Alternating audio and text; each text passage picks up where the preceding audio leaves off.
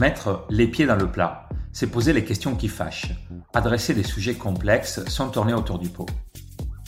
Et s'agissant de management, c'est aussi une pratique qui peut vous sortir des pires situations. Les pieds dans le plat, c'est le podcast qui interroge sans détour un manager sur ses moments marquants. Ce qu'il a réussi, là où il galère un peu plus, ses coups durs, mais aussi ce qu'il aime dans son métier.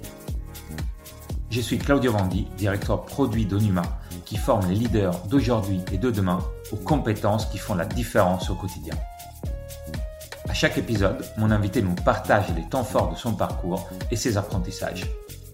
Aujourd'hui, je reçois Fanny de Genlis, directrice communication sustainability chez L'Oréal. Ensemble, on parle des enjeux de transition écologique à l'échelle d'un groupe international et de comment communiquer en interne et en externe pour engager collaborateurs et consommateurs.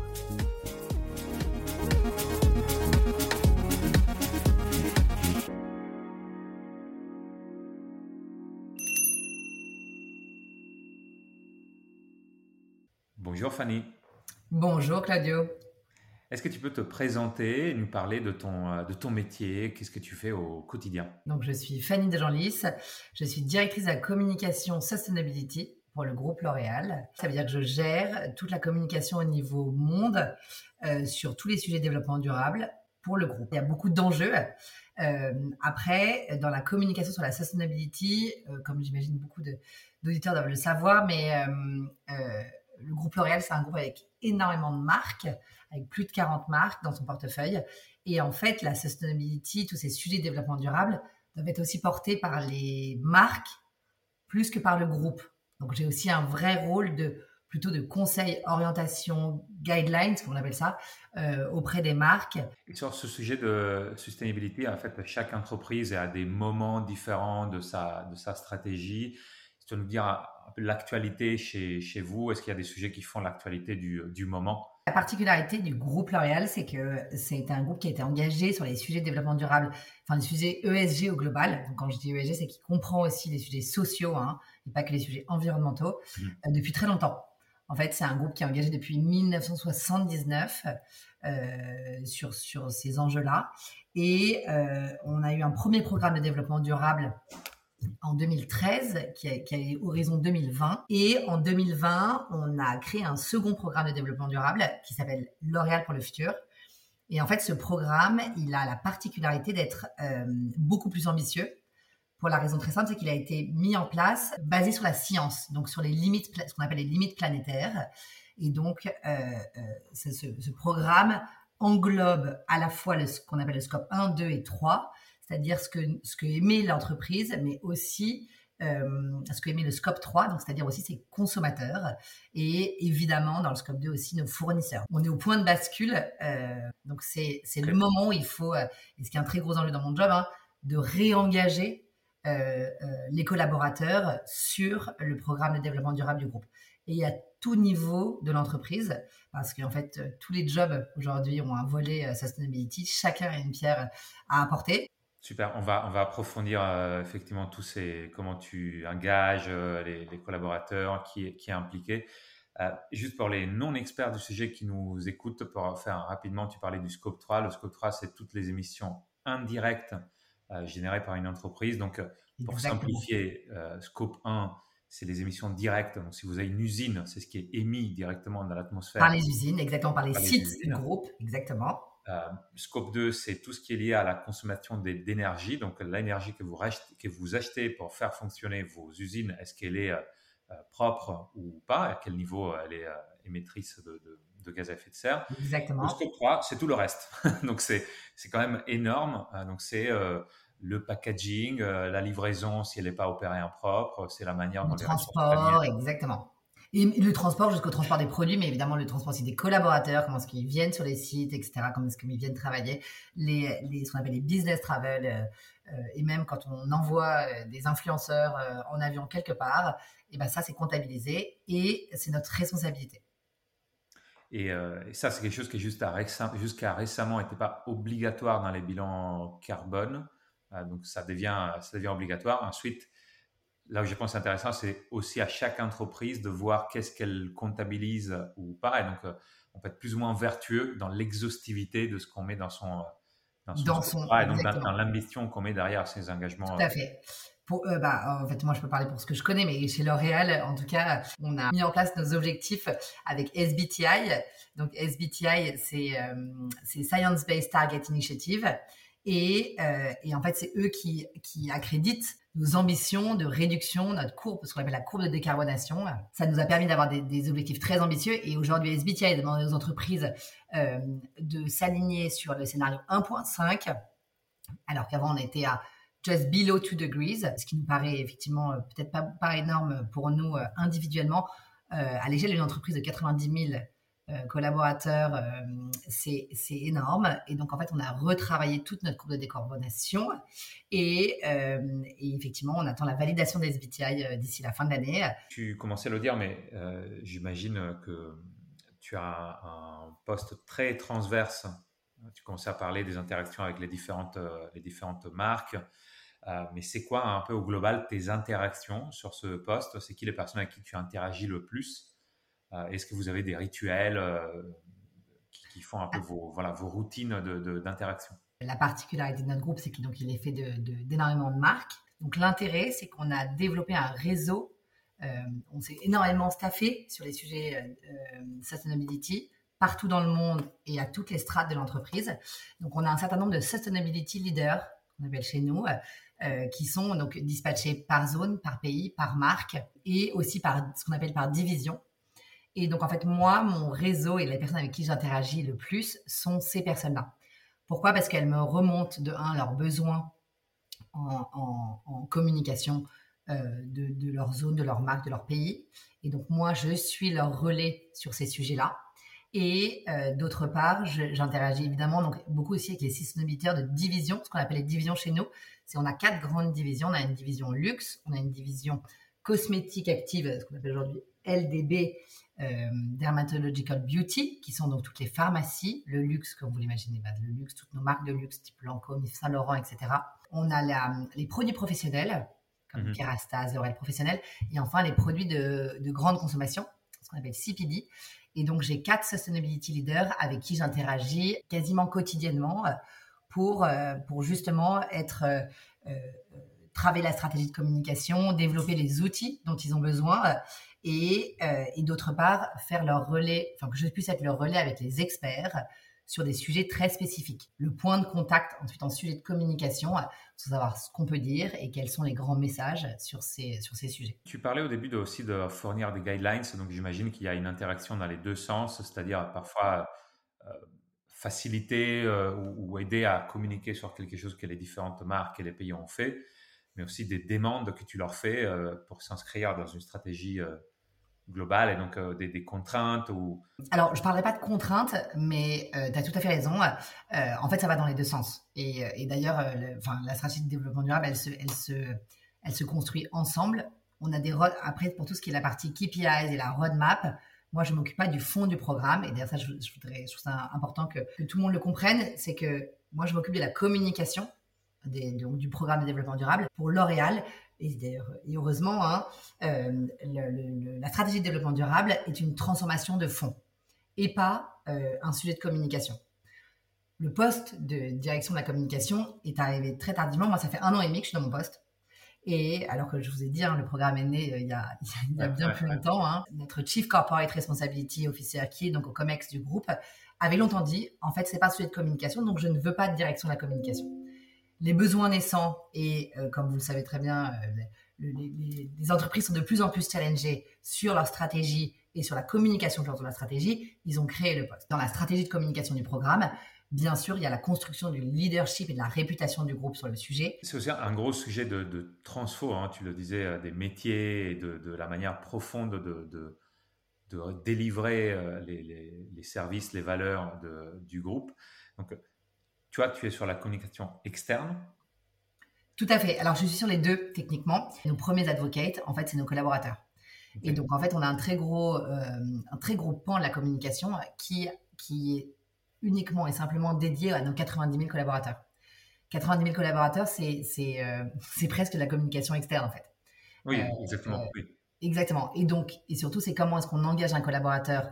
Donc là, on se parle, on est en France, hein, mais moi je parle aux collaborateurs français, mais jusqu'à indiens, américains, partout dans le monde, il faut que j'arrive à engager de la même manière ses collaborateurs sur un, la transformation, bien sûr, mais sur deux, savoir communiquer autour du programme de développement durable. On a réalisé depuis deux ans maintenant ce qu'on appelle un One Day for the Future, qui est un événement digital, hein, donc euh, qui, rassemble, on invite l'intégralité du groupe euh, à se connecter pour euh, un, peu, un peu faire une remise à niveau des collaborateurs sur quels sont les enjeux, quels sont les, quels sont les challenges, où est-ce qu'on y est, où est-ce qu'on est bon. Et d'autre part, euh, on invite beaucoup de gens d'externes pour pouvoir euh, continuer à les nourrir, montrer, enfin pas montrer, vraiment euh, euh, leur expliquer comment le groupe euh, a besoin de tous les talents en interne et en externe hein, pour arriver à opérer sa transformation. On a eu plus 20% de collaborateurs par rapport à l'année d'avant et on est devenu le deuxième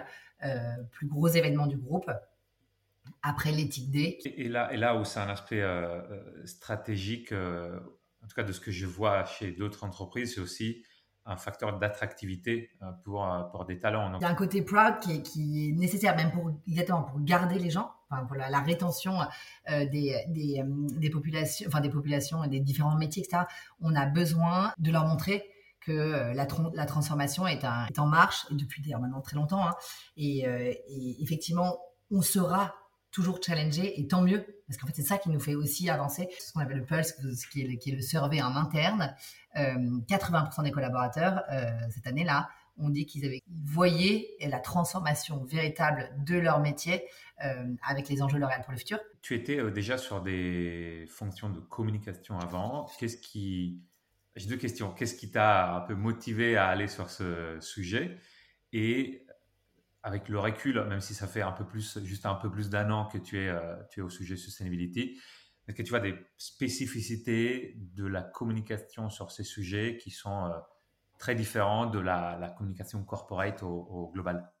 Honnêtement, euh, la communication corporate, la communication, la communication de marque, c'est presque deux mondes. Mm. Deux mondes, deux ambiances, ça n'a rien à voir. et parce que les enjeux sont très différents aussi. J'ai le sentiment d'avoir fait peut-être le meilleur move de ma carrière. Je me retrouve et je suis extrêmement centrée avec, euh, avec un, besoin qui est un besoin plutôt euh, individuel de retrouver mes valeurs euh, face à, mes, face à mon métier. Et donc ça, c'était mon, un de mes premiers besoins. Et donc je suis très contente d'être, euh, de, travailler sur ces sujets-là. Beaucoup d'entre vous le savent, mais, euh, mais voilà, sur les sujets euh, hauts, qui sont des sujets d'une très grande technicité, les sujets de carbone et, et aussi packaging, etc. Ça a été, ça a été pour moi un, très gros enjeu. On a développé des formations sur les sujets de, de, transition climatique et en particulier sur cet aspect vraiment comprendre l'intérêt d'un bilan carbone et qu'est-ce que les, à différents niveaux de l'entreprise on peut faire pour, pour réduire son impact. Donc, j'ai eu à me cultiver un peu sur le sujet. Effectivement, il y a une partie où, où c'est technique, c'est d'un point de vue réglementaire, c'est évolutif rapidement. Mm. Et la troisième chose que personnellement j'ai trouvé aussi euh, assez euh, challenging, c'est il y a plein d'experts. En fait, euh, les, les, personnes, les individus, pour toi, ça peut être les consommateurs. Il y a plein, plein, plein de personnes hyper cultivé sur les sujets. Bien sûr. Et heureusement d'ailleurs, tant mieux. Heureusement. Euh, et donc, ça rend, euh, ça rend les choses, enfin, quand on communique, hein, qu'on forme, dans notre cas, ou qu'on communique, on se trouve face à des personnes qui connaissent le sujet et qui, qui voient les détails qui. Bien sûr. Et il n'y a pas le droit à l'erreur. Je suis tout à fait d'accord avec toi. Et d'ailleurs, c'est, d'ailleurs, c'est tant mieux. Enfin, moi, je trouve ça euh, une super nouvelle, en fait, de savoir que les gens sont de plus en plus éduqués sur le sujet. On a, on a développé un score environnemental de nos produits, donc pour, pour, sur tout le cycle de vie, pour savoir où étaient les impacts les plus importants, à la fois sur le carbone, à la fois sur le sur l'eau, pardon, et enfin sur les sujets euh, sociaux aussi. Le sourcing des ingrédients, notamment, est un, très gros sujet. 70% de l'impact carbone d'un shampoing se passe au niveau du consommateur, au moment de la ce qu'on appelle la phase d'usage. Pourquoi? Parce qu'en fait, en faisant chauffer l'eau de la douche, l'utilisation de, l'énergie que tu vas utiliser, et donc c'est 70% de cet impact. Ça aujourd'hui, euh, c'est quelque chose qu'il faut qu'on fasse prendre conscience au consommateur, parce que le consommateur a un rôle à jouer dans la diminution de la réduction de l'impact carbone de tous nos produits, notamment pour donc les, les, les, objets rincés, les, produits rincés, comme les shampoings ou des après-shampoings. Et, euh, mais d'autre part, sans minorer ou sans mettre une culpabilité chez le consommateur. Hein. Bien sûr que non, l'idée n'est vraiment pas là. L'idée, c'est de se dire comment est-ce que nous, c'est notre responsabilité, parce qu'encore une fois, j'ai dit que le scope 3 était partie de notre responsabilité. Donc, quand tu l'utilises, c'est le scope 3. Hein. Euh, comment est-ce qu'on peut faire en sorte que toi, Claudio, tu, euh, réduises, par exemple, ton temps de douche? Comment je peux faire en sorte que tu, n'utilises plus d'après-shampoing qui se rince, mais d'après-shampoing qui ne se rince plus? Comment est-ce que je peux, je peux créer avec mes équipes euh, formulation RNI Comment est-ce qu'on peut créer des produits qui se rincent plus facilement Tout ce genre d'innovation, de, en revanche, ça nous paraissait nécessaire que ce score environnemental ne reste pas que sur les produits de L'Oréal et qu'en fait, cette analyse du cycle de vie puisse être faite sur l'intégralité de l'industrie cosmétique. Je prends l'exemple un peu comme un Nutri-Score l'est sur l'industrie de la food au niveau de la santé, parce que de toute façon, le Nutri-Score, hein, c'est que sur la santé, euh, euh, qu'on puisse avoir un score environnemental et social sur les produits cosmétiques pour que le consommateur puisse avoir une consommation éclairée et savoir quel type de produit il prend. Et par exemple, on a, initié le, ce qu'on appelle l'éco Beauty Score. C'est aujourd'hui un consortium de plus de 70 entreprises du secteur de la beauté. Donc, euh, ce que je parlais en disant de passer de la, compétition à la collaboration, là, on a un super exemple. Et donc, on travaille tous ensemble avec des petites, des grosses entreprises. Euh, on a même des, associations, etc. Euh, donc, on va passer de Natura à L'Oréal, on à LVMH, etc., etc. pour ensemble réussir à mettre sur le marché un score environnemental qui puisse donner, enfin, qui, puisse permettre aux consommateurs d'avoir un, un, des choix éclairés. Et ça, je trouve que c'est aussi un, des, un des grands leviers euh, de demain, c'est-à-dire qu'on travaille ensemble euh, et non plus euh, les uns contre les autres. Tu es pas dans un rôle produit, mais tout ce que tu me racontes, ça a quand même un impact énorme sur les produits en tant que tels. C'est-à-dire, à un moment, si tu veux réduire la consommation d'eau, enfin le moment de l'usage, il faut concevoir les produits autrement. Donc, comment fonctionne cette boucle entre ce que vous communiquez en externe, ce que les gens vous remontent sur ce que vous communiquez, et aussi la, partie production de, produits chez, L'Oréal? Alors, c'est une, excellente question. Effectivement, c'est une partie centrale chez nous. Enfin, évidemment, c'est notre métier, en fait, de, créer, de créer des produits. C'est aussi notre rôle euh, de pouvoir euh, aider le consommateur à avoir une consommation plus durable. L'innovation, elle est, là. La volonté, de, euh, en tout cas, de l'entreprise de changer et donc de pouvoir donner accès à une consommation plus durable des produits, elle est là aussi il faut aussi maintenant que le consommateur soit prêt. On ne peut pas forcer un usage. Et donc, toute cette partie, effectivement, de, nudging et donc de, changer la manière de consommer, elle est, elle est clé. Et elle se passe aussi par un nouveau narratif. En fait, comment est-ce qu'aujourd'hui, les publicités de nos marques racontent une histoire différente Et de l'autre côté, tu as des équipes, euh, je prends, c'est au global beaucoup d'interactions, hein, mais si je prends uniquement les équipes euh, recherche et produits, avec qui parfois, euh, tu aurais envie qu'ils aillent un peu plus vite ou plus loin, parce que euh, soit d'autres marques qui sont parfois même plus petites, mais peu importe, vont plus loin sur certaines choses. Tu aurais envie de pouvoir communiquer sur la même chose parce que finalement, c'est pas si loin, mais ça va pas à la même vitesse. Donc, je te pose la question pour mettre un peu les pieds dans le plat. Bien sûr, tu as tout à fait raison, ici les pieds dans le plat. Donc, dans toute cette architecture où tu es finalement à la frontière entre des clients à qui tu dois demander de faire des choses, mais qui peut-être vous demandent, mais pourquoi vous ne faites pas plus, vous? Exactement, et, bien sûr. des équipes de prod qui disent on fait déjà assez et, quand même il faut qu'on vende des shampoings. Donc, euh, voilà. Où sont un peu les tensions dans ton rôle? Si tu as des exemples pas forcément les, Tout à fait. Alors, c'est un, problème, mais il doit y avoir quand même des frontières où c'est un peu tendu parfois. Moi, en tant que directrice de communication, j'ai envie de communiquer sur, sur toutes les initiatives qu'on prend, tous les changements dans l'entreprise qui s'opèrent, etc. Parce que euh, là où tu as raison, c'est que, c'est que euh, on a envie de montrer aux consommateurs que ça y est, on est prêt, qu'on met sur le marché des, des, des produits plus sustainable, etc. Le problème, c'est que, en fait, dans une entreprise telle que L'Oréal, encore une fois, hein, avec 90 000 euh, collaborateurs euh, partout dans le monde, etc., la première marque de beauté au monde, en fait, les choses ne se font pas aussi vite. Et donc, en fait, la patience, trouver le bon moment pour pouvoir raconter une nouvelle histoire, euh, expliquer pourquoi on fait ça, etc., est un des très gros enjeux. Mmh. Et, donc, c'est très frustrant parfois de se dire que bah non, en fait, on ne va pas communiquer là-dessus, en tout cas pas tout de suite, ou le consommateur n'est pas encore, enfin, le grand public n'est pas encore prêt, ou parce que on a besoin d'attendre que ça soit suffisamment déployé partout dans le monde, dans le monde pour vérifier que ça fonctionne. L'industrie cosmétique n'est pas une industrie extrêmement émettrice. En revanche, elle a beau faire, on a beau faire beaucoup de choses, etc., pour faire avancer euh, l'industrie, on se doit être très humble. Mhm. Et, euh, et, l'humilité, elle passe aussi par ne pas communiquer à outrance. Est-ce que tu sens que euh, le rôle que tu as et, ce que vous faites au sens large à la, à la, communication a un rôle aussi pour influencer la, les choix ou la stratégie des marques en interne au groupe ou comment, comment tu, qu'est-ce que tu regardes toi pour te dire en fait c'est pas juste, c'est pas que de la com? Au sens, euh, toi, ce que tu disais tout à l'heure, de c'est pas juste, ça arrive pas juste à un bout de chaîne euh, pour, euh, pour, avoir un effet cosmétique sur ce qu'on fait plus ou moins, mais ça a aussi un, impact sur bah, le déploiement de la stratégie, le fait que ça soit diffusé plus largement dans le groupe. Est-ce que tu as des exemples qui te font dire que voilà, c'est pas juste un plus, mais ça fait partie de... Le développement durable, il est, il est vraiment, il est devenu ancré dans la culture du groupe. Et euh, c'est quelque chose qui met du temps, en fait, de changer une culture de groupe. Euh, mais aujourd'hui, bah, justement, ce qu'on a vu avec tous les résultats de Pulse, etc., euh, et, puis toutes les remontées qu'on a des collaborateurs, enfin, moi, je, très régulièrement, hein, on sonde, et notamment, j'en parlais pendant les, les, les, grands moments clés, type One Day for the Future, on a beaucoup de remontées des collaborateurs. c'est quelque chose qu'ils qui vivent au quotidien. C'est comme ça, d'ailleurs, qu'on a réussi à changer la culture. C'est en insufflant cette responsabilité individuelle et collective. C'est-à-dire que euh, le groupe, en tant que tel et en tant que quantité, a euh, la responsabilité de se transformer.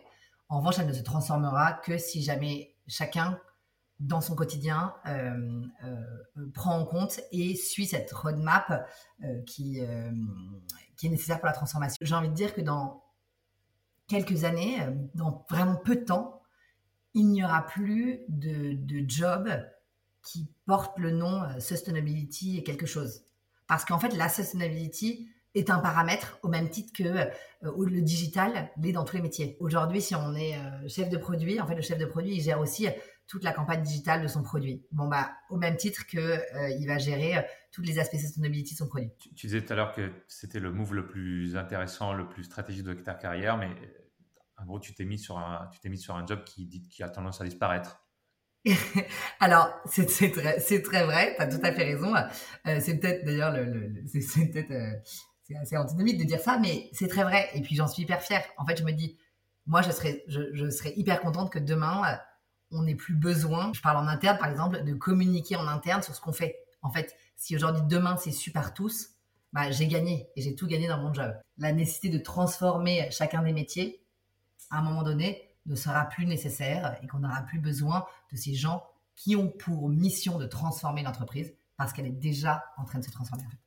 Tu avais pensé à d'autres questions, à d'autres situations euh, de tension ou de, de, toi, de, de, dans le style le pied dans le plat euh, intéressant. Très frustrant, c'est de se dire qu'il y a vraiment un énorme gap entre ce qu'on fait et ce que les gens voient de ce qu'on fait. Et que, et que, en fait, en tant que grand groupe, on sera toujours critiqué et toujours challengé. Et en fait, euh, euh, notamment euh, par les médias, c'est toujours assez complexe. Il suffit de dire simplement la vérité, en fait, d'être totalement authentique sur, sur le sujet, sur où est-ce qu'on en est dans notre, dans notre chemin.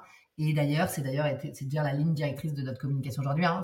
c'est la, la, pure authenticité. Hein. Quand je suis arrivée, en fait, on avait un, il y avait un principe de communication qui était de dire, en fait, nous, on, ne communique, ou en tout cas, parce qu'à l'époque, il n'y avait pas vraiment de communication euh, sur les sujets, mais que lorsqu'on a atteint les objectifs, ou on est proche d'avoir atteint les objectifs.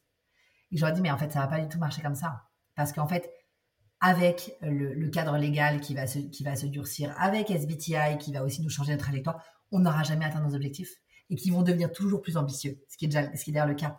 Donc en fait, on va pas raconter, quand on a atteint nos objectifs, on va plutôt raconter le chemin qui va, qui va nous mener euh, à nos objectifs et de manière euh, extrêmement humble et, euh, et en racontant les challenges et en racontant comment est-ce qu'on est-ce dépasse nos challenges. ça, moi, j'en suis hyper fière. Je me dis, c'est ça, c'est ça la clé de la, de la communication de la sustainability, en, tout cas, en tout cas dans notre secteur. quand tu es confronté à cette situation, toi ou, des personnes, d'autres personnes à la communication, même des collaborateurs, toi, tu communiques sur quelque chose de positif et tu as quelqu'un qui dit, mais en fait, vous faites pas du tout ce que vous devriez faire. Donc, ça peut être un coup un peu dur, quoi. En mode, on fait déjà plein de choses, mais comment tu le vis et comment, euh, et comment les gens sont équipés? Quand on me dit, non, mais euh, en fait, tu as des convictions, tu devrais pas être chez L'Oréal parce qu'en fait, se battre, c'est, c'est, il faut se battre à l'extérieur, il faut être activiste, etc. En fait, là, moi, je suis pas d'accord avec ça. En fait, des activistes, on en a besoin parce que encore une fois, c'est eux qui challenge, c'est eux qui ont, qui, sont des catalyseurs de changement. Donc, heureusement qu'ils sont là et je trouve ça, génial. Après, euh, euh, je trouve que c'est très important d'avoir des gens qui sont euh, convaincus, engagés au sein des grosses entreprises parce que c'est eux qui vont faire changer les choses. Et en fait, quand je parlais de responsabilité individuelle, ce que j'aime chez L'Oréal, c'est que les gens, si vous avez des idées, si jamais vous voulez, vous êtes quelqu'un d'engagé, en fait, ça, ça, ça a un effet immédiat. Mhm. Et après, ce qui est super, c'est que tu as, des organismes externes qui, tu sais, qui, qui t'auditent l'intégralité de tes KPIs, de où est-ce que tu en es, etc. Et après, tu es noté dessus. Euh, donc, en fait, c'est ce qui est un gage de transparence énorme. Et en fait, on le fait aussi parce que ces reconnaissances externes, elles sont importantes pour pouvoir montrer aux consommateurs, montrer au, au grand public qu'en fait, on n'a rien à cacher et, qu'on et que, euh, et que euh, on est sur le chemin, qu'on a atteint un certain nombre d'objectifs. Merci beaucoup Fanny. C'est un sujet de, passion et un sujet passionnant, donc on pourrait, on pourrait parler pendant des heures. Je suis bien d'accord, on pourrait parler pendant des heures. Mais on arrive à, on arrive à la fin de notre euh, échange. Euh, merci beaucoup pour cette plongée dans le dans l'univers de la sustainability avec des exemples concrets de, de à la fois de des réalisations, des succès et des, et des challenges chez, euh, chez L'Oréal. Et je te souhaite bonne route, parce que comme tu le dis, la route est encore longue. Merci beaucoup, c'est adorable. Euh, J'ai été ravie de pouvoir euh, partager tout ça avec vous et de pouvoir mettre les pieds dans le plat euh, sur, les, sur ce sujet qui, me, qui me, comme vous l'avez vu moi, me tient vachement à cœur. Donc merci pour votre invitation et j'espère à bientôt.